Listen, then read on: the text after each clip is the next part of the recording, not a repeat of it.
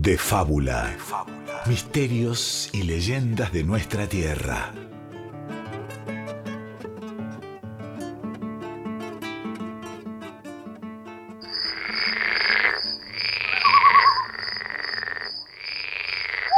Una noche de luna llena o de Yasuguazú, en Loreto, provincia de Misiones. A Ramona eso le conviene porque podrá ver a su marido mejor mientras lo sigue. Es que últimamente el Cecilio se anda vistiendo muy pituco, sobre todo los viernes. El hombre llega del trabajo, se ducha y con la excusa de ir a ver unos amigos o de salir a caminar solo, dice que necesita para despejarse, se va de la casa. No es que Ramona sea celosa, pero aquello es demasiado. No puede olvidar que el último viernes el Cecilio se había puesto la camisa floreada, esa camisa, que solo usa para bautismos y casamientos, y se había ido más apurado que nunca. Y hoy, otra vez es viernes, y la cosa parece no cambiar. El Cecilio llega, se baña y se viste, hasta se pone colonia. Hoy como en lo del Claudio. Nos juntamos a ver el partido, mujer. No me espere despierta, ¿eh? Mi Boreijú. Y le da a la Ramona un beso en la frente, le acaricia el pelo y parte. La Ramona no espera mucho. Le se pone el saquito y se pone a caminar rápidamente, a seguirle sus pasos. Ahora las sospechas de la mujer crecen cuando ve que el Cecilio no endereza para la casa del Claudio, sino que va en dirección contraria. ¿Quién será la otra? Si no hace tanto que estamos casados, tan pronto se cansó de mí. La mujer no deja de pensar mientras no le pierde pisada al sinvergüenza. Cada dos o tres pasos derrama alguna lágrima porque ella jaijú mucho al Cecilio. Pero ay, si lo agarro con las manos en la masa, ahí sí me va a conocer, che. Pero Ramona se extraña cuando el Cecilio llega hasta el fin de la última calle del pueblo y se mete en la selva pero ella no va a rendirse, como que se llama Ramona Ayala lo va a seguir. Menos mal que hay Yasiguazú y lo voy a poder ver. Pero luego de caminar un buen rato, de sentir que las hormigas la pican y de aguantarse los gritos para no ser descubierta, la confusión vuelve a dominarla. ¿Qué es todo esto? ¿Se citan con la otra eh, eh, en medio de la selva? Y es entonces que Cecilio se detiene es una zona de piedras en lo profundo de la vegetación. Se ven piedras tapadas por enredaderas. Ramona de a poco se da cuenta que algunas piedras tienen cruces y que algunas cruces están tiradas. Se trata de lápidas de un camposanto de un antiguo cementerio, finalmente. ¿Se junta en un cementerio? Pero no solo por eso se sorprende. De pronto, Cecilio se inclina sobre uno de los sepulcros y comienza a sacarle la tierra con sus propias manos. Toda la bronca, todos los gritos contenidos se hacen uno en la garganta de la mujer, y ahora sí, la Ramona grita y unos búhos levantan vuelo de inmediato. El Cecilio la escucha y la está mirando.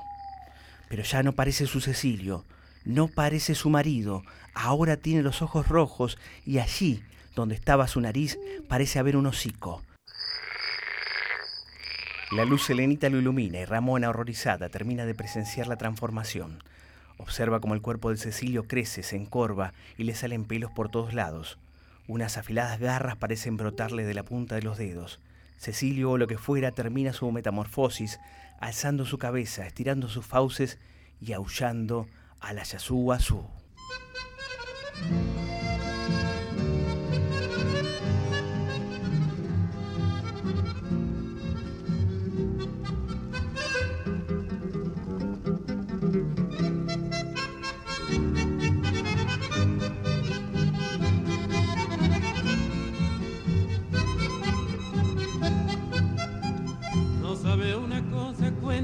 Azú.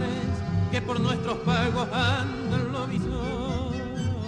Según la leyenda es una desgracia ser en la familia séptimo varón.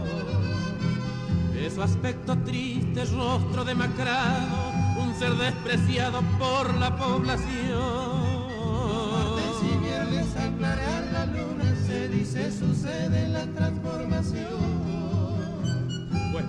Tres saltos profiriendo gritos, tomando la forma de un fiero yaguá, asusta a la gente en los campos santos cava sepulturas de hilos tuyas.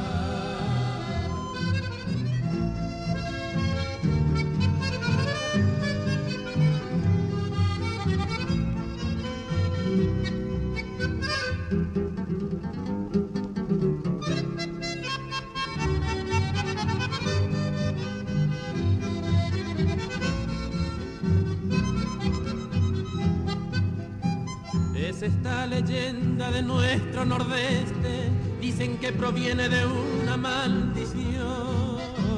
La creencia de nuestros abuelos, singular motivo hecho tradición. Porque en nuestra agreste tierra legendaria abundan motivos de superstición. que tanto impresiona que una persona sea lo visor. Pues pegas tres saltos profiriendo gritos, tomando la forma de un fiero yaguá, asusta a la gente y en los campos santos.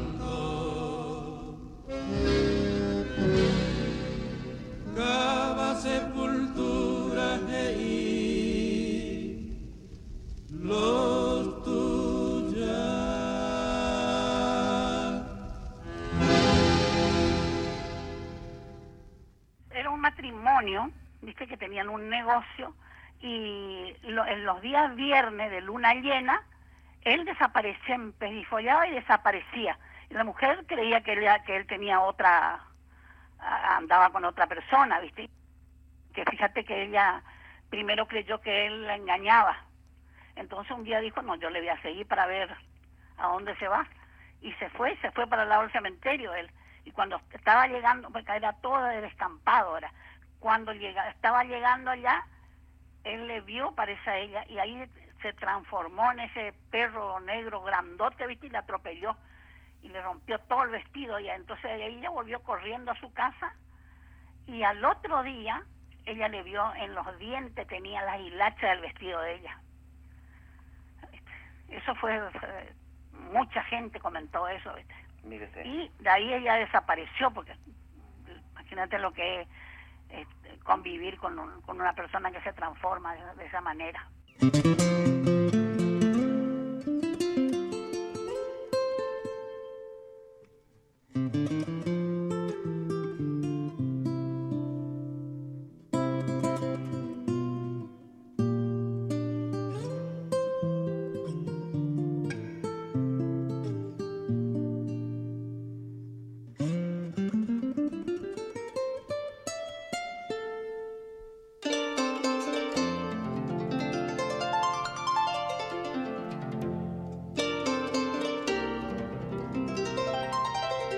Fábula se enciende el fogón y crepitan las historias.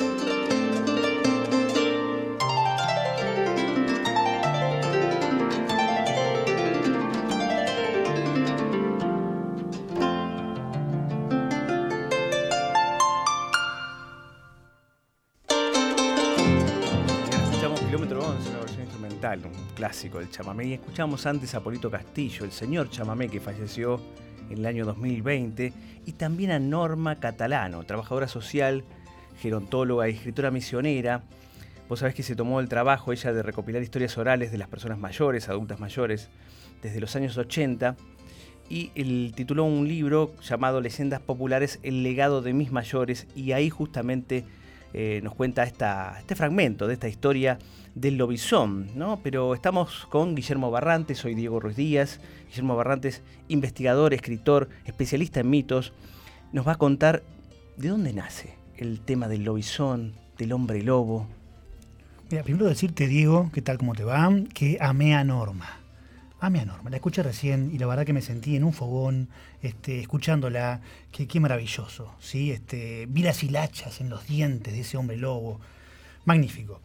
Y, bueno, justamente, ¿de dónde nace todo esto, no? Y, y vos sabés que tenemos que retroceder para buscar la semilla de- del hombre lobo a, las leyendas de la antigua Grecia, ¿sí? a, la Arcadia ¿sí? este, mítica, esa que idealizó Virgilio, el poeta de- del siglo I antes de Cristo, que era una tierra donde estaba todo bien, reinaba el amor, la sencillez, la música, incluso Licaón. Licaón, ¿qué es el Licaón? Bueno, Licaón era un rey de Arca- de Arcadia, justamente, al que su pasión religiosa llevó a realizar sacrificios humanos, ¿no? Pero en demasía. O sea, eh, eh, vos llegabas a la casa de Licaón de visita y el tipo ya veía un sacrificio eh, ahí, nomás, futuro, ¿sí? Este, y, bueno, eso era demasiado para Zeus. Un poquito sí, pero no tanto, ¿no? Entonces Zeus lo que hace, cuando ve tal aberración, ¿no? que, que no dejaba este, gente viva, prácticamente Licaón en Arcadia, se disfraza de campesino, se presenta en el palacio de Licaón y le pide algo de comer. Licaón huele algo extraño y le sirve algo de esa carne humana que tenía este, guardada de tanto sacrificio, ¿no? Y ahí, ahí Zeus se, se da cuenta de lo que está haciendo Licaón, se enoja y lo convierte en lobo, ¿no? E incendia el palacio. Así que Licaón, este rey, ¿no? Que, que, se pasó de sacrificios en la antigua Arcadia, sería el primer hombre lobo, ¿no?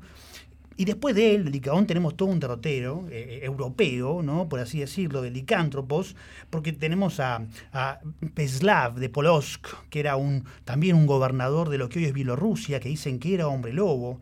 Eh, hay casos en Francia, en Alemania, en Suiza, y este, no podemos olvidarnos de, de esa primera versión de Caperucita Roja, ¿no? De ese lobo feroz, ¿no? Que, que, en esa primera versión tenía más aspectos. Se dice que hasta, hasta se podía llegar a pensar en una mujer lobo, una mezcla de, de, de la abuelita de, Caperucita y de este lobo feroz, ¿no? Que ataca a Caperucita justamente. Pero ¿cómo llega el lobo feroz a ser el lobizón a nuestras tierras? ¿Vienen con los inmigrantes? ¿Vienen con los barcos? ¿Ese mito, esa leyenda? Sabes que hay, hay, muchos, este, muchas voces ¿no? Que, hablan sobre eso y uno tiende a pensar eso justamente. Este hombre lobo europeo tiene que haber llegado acá a América y conquistado de alguna forma la mitología. Pero sabes que investigando uno se encuentra con historias muy antiguas eh, de muchos pueblos originarios y, los guaraníes tienen una versión más completa y uno duda, dice, tal vez acá tenemos un origen también de nuestro hombre lobo. Eh, los guaraníes hablan de de, Taú, una especie de demonio que, que se enamora de Queraná, una muchacha de una tribu muy antigua guaraní. Eh, este Taú se convierte en un muchacho muy hermoso, así la engaña, Queraná, ¿no? que la corteja durante siete días, para saber que el siete aparece por todos lados, todo el tiempo en este mito. Aparece Angatupirí ¿sí? este, que es un espíritu del bien, todo lo contrario ¿sí? a Taú, que se da cuenta del engaño a Keraná y lucha contra Taú. ¿sí? Taú gana este conflicto, luchan durante siete días justamente, Taú gana, rapta a Keraná y Angatupiri los maldice. Por lo tanto, los siete hijos que tienen Taú y Keraná son siete hijos malditos, siete hijos que son los monstruos de la mitología guaraní, y el séptimo, nuevamente el siete, el séptimo hijo de ellos es el Luisón, que no es un Luis grande, sino que es nuestro lobizón, el origen de nuestro lobizón, ¿no? Y bueno, y el último siete en, en, esta, en esta historia, en este mito, tiene que ver con las Pléyades, esas siete estrellas que se ven juntas en el cielo nocturno, que hoy se ven, son muchas más, pero a la vista nuestra se ven siete, y dicen que es como una especie de advertencia celestial a esos siete hijos malditos de Tahui Keraná. Impresionante, impresionante, aparte ¿no? del mito desde Europa hacia nuestras tierras, hacia lo que es este litoral, ¿no? Eh, hacia los guaraníes, no sabemos si fue eh, precolombino o después de la llegada justamente de los españoles, y de ahí justamente también caló muy hondo, ¿en dónde? En la pampa húmeda. Así que vamos a escuchar a un payador primero que nos cuenta en qué se inspiró para contar la historia del lobizón. Esa es una historia que está muy vigente entre los paisanos, en, en, otra, en otra época donde la información no era tanta como hoy, ¿no? Pero yo recuerdo de chico en, en los boliches de campo de, de donde pasamos parte de la infancia, en Valdés, en San Enrique, partido 25 de mayo, cuando iba mi padre o mi tío y íbamos a caballo y, y entonces en esas charlas del truco, del mudo, de las copas, del boliche, se hablaba de aparecido, de luces malas y también del lobizón, ¿no? De, de esa historia de que el séptimo hijo varón nacía lobizón. Entonces se contaba eso y, cuando uno es niño se llena de asombro, se, se, también se contagia un poco de miedo y quedó eso guardado en mí. Eh, o sea, esas historias quedaron en mí. Y viene de ahí, viene de esos recuerdos de la infancia y en algún momento quise escribirle al lobizón, pero, pero no es el lobizón de la fábula, eh, de la fábula de que el séptimo hijo era, era lobizón, sino todo lo contrario, que este fue un séptimo hijo, pero que nunca le salió el lobizón de adentro, nunca le salió el lobizón hasta, bueno, una ocasión particular donde vuelve a la casa y están robando a sus padres y maltratándolo y de alguna manera le sale un, un lobizón que tiene escondido dentro del pecho, ¿no? Nunca tuvo ocasión de sentirse fiera, pero, pero ahí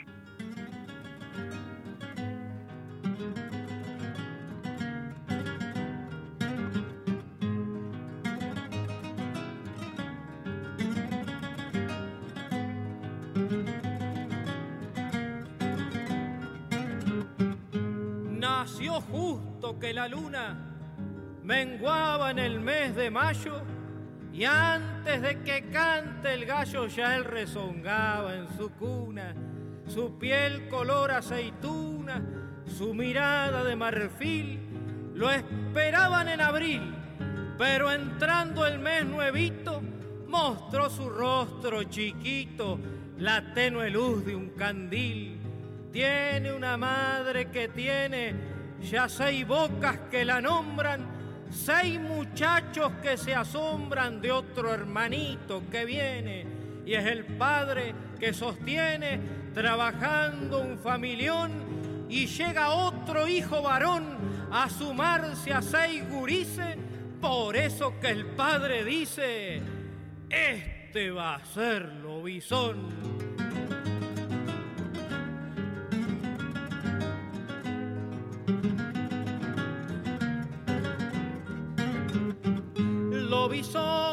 De modo que de pronto si su nombre, sin que se le sepa el nombre, lo llamaron por su apodo. A los otros hijos todos se lo llevó un desparejo, camino los echó lejos, una ponchada de olvido, solo lo visó nacido, quien cuidó a sus pobres viejos. Él y el padre hicieron junta en la vida chacarera, ya fuese con la mancera arando de punta a punta, el padre sale y rejunta, si el hijo antes no ha salido, si un novillo se ha caído, si un alambre se ha cortado, o si un poste se ha quebrado, alguna vaca ha parido, y no solo ha sido un gajo, de sostén para su padre. Ahí anda atrás de la madre para aliviarle el trabajo. Fue hasta el corral y le trajo el balde si es que ha ordeñado y si la quinta sembrado, allá va a ralear lo suyo y es porque siente un orgullo de estar pendiente a su lado.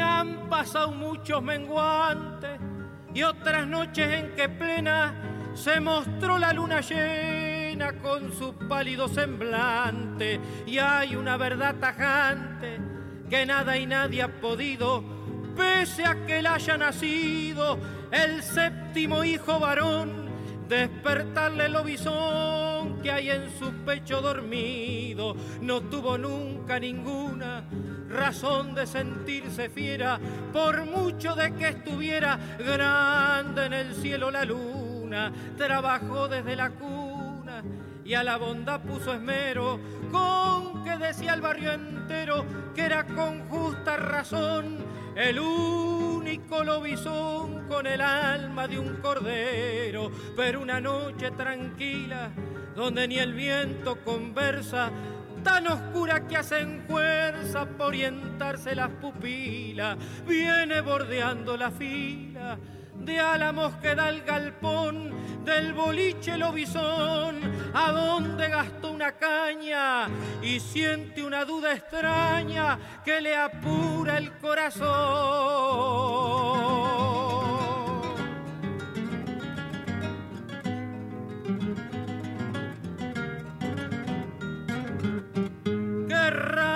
No ha salido el perro a darme la alerta. La tranquera quedó abierta y está el candil encendido. Despacio sin hacer ruido, se arrastra como una iguana y al mirar en la ventana se encuentra que dos ladrones tienen a los empujones al viejito y a la anciana y entonces simbra derecho salta en el medio del robo al fin le aparece el lobo dormido dentro de su pecho, daga en mano y al acecho, ciego la mirada loca, el brazo como una roca, tan enojado parecía que de pronto le crecían los colmillos de la boca, una imagen fantasmal con ojos enrojecidos, exhalando unos quejidos, mismo como un animal, con una rudeza tal, tanta furia en el enriedo, se le crispaban los dedos, tanta fibra y resiedumbre, que hasta el candil en la lumbre tiritaba por el miedo.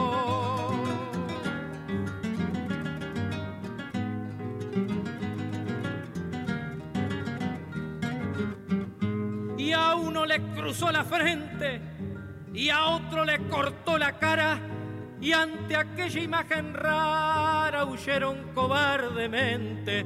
Cuando de nuevo se siente el rancho que está tranquilo guarda la daga su filo calma la fiera su enojo y se apaga de sus ojos el fuego del refusilo. Y el rancho vuelve a tener otra vez la antigua calma al hijo bueno del alma, todo como lo era ayer. Sus padres suelen hacer inundados de emoción, siempre esta conversación que los dos para fortuna, haya luna o no haya luna, lo tienen al lobizo.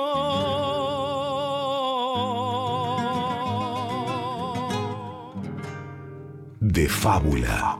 Cuentan que cuentan que le contaron.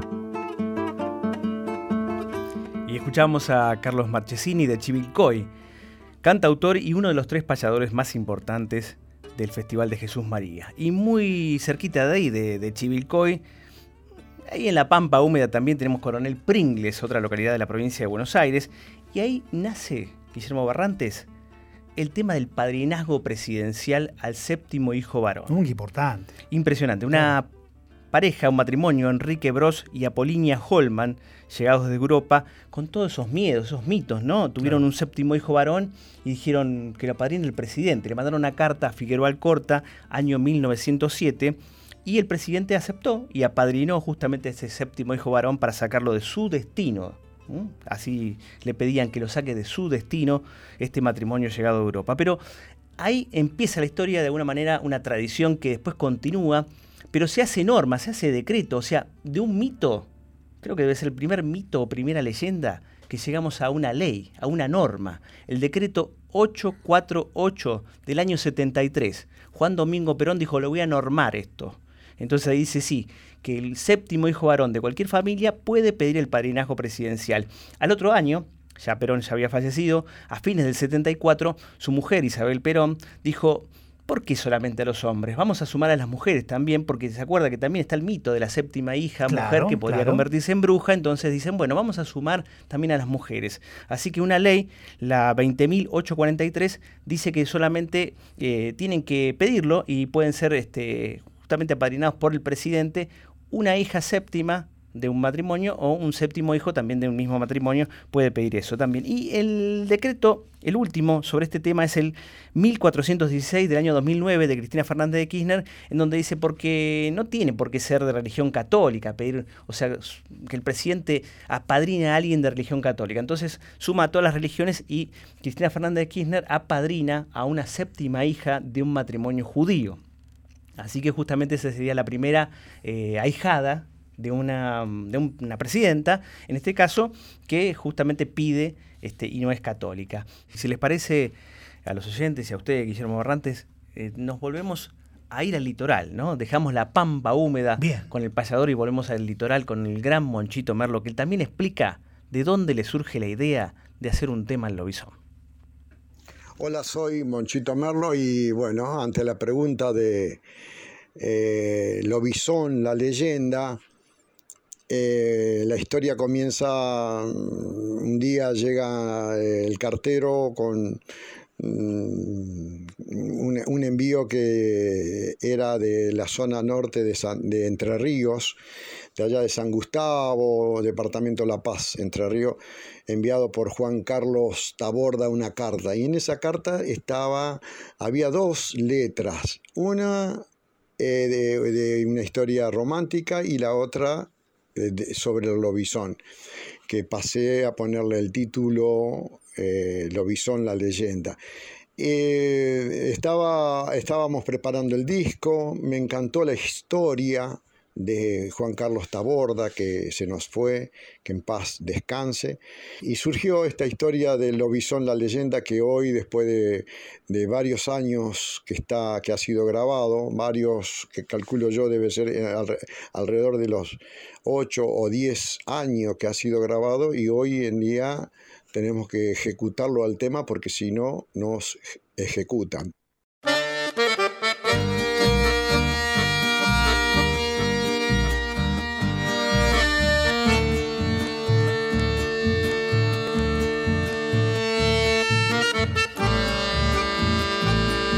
concierto que dan los grillos en noches claras de luna, violines desafinados, mosquitada en la laguna, un agorero chistido que del monte traen los vientos, la lechuza nos anuncia oscuros presentimientos.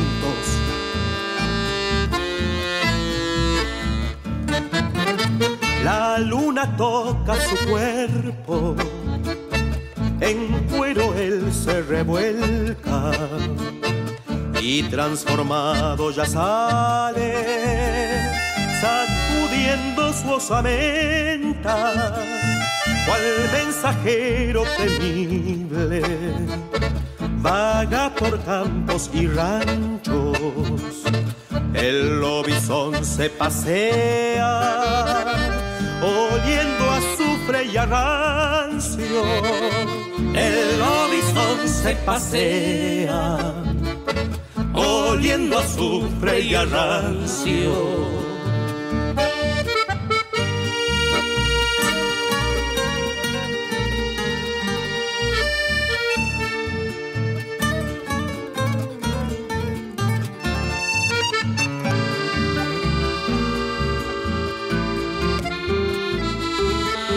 Aullidos hieren la noche, por la sangre sube el miedo. El corazón es tambor estremeciendo los pechos. Mezcla de chancho y ternero, mal entrazado y bien chueco. Troteando la bestia humana, aullan perros, gritan teros. El hombre lobo ha salido. Hay luna llena en el cielo supersticiones paisanas anidan en nuestro suelo. Los niños no bautizados, banquete de su placer, ronda los ranchos por fuera, mala su estrella al nacer, ronda los ranchos por fuera mala su estrella al nacer.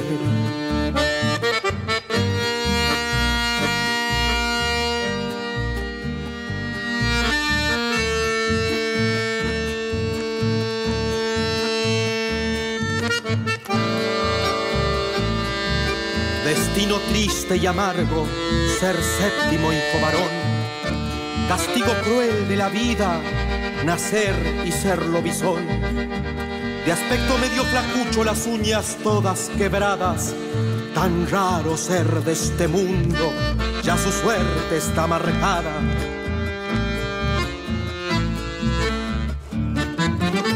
La luna se pierde lejos y el perro se vuelve hombre. El misterio indescifrable en silencio ya se esconde. Eslabón también cadena de magia, embrujo y ofrenda. El mentado lobo humano dueño de la gran leyenda, el mentado lobo humano, dueño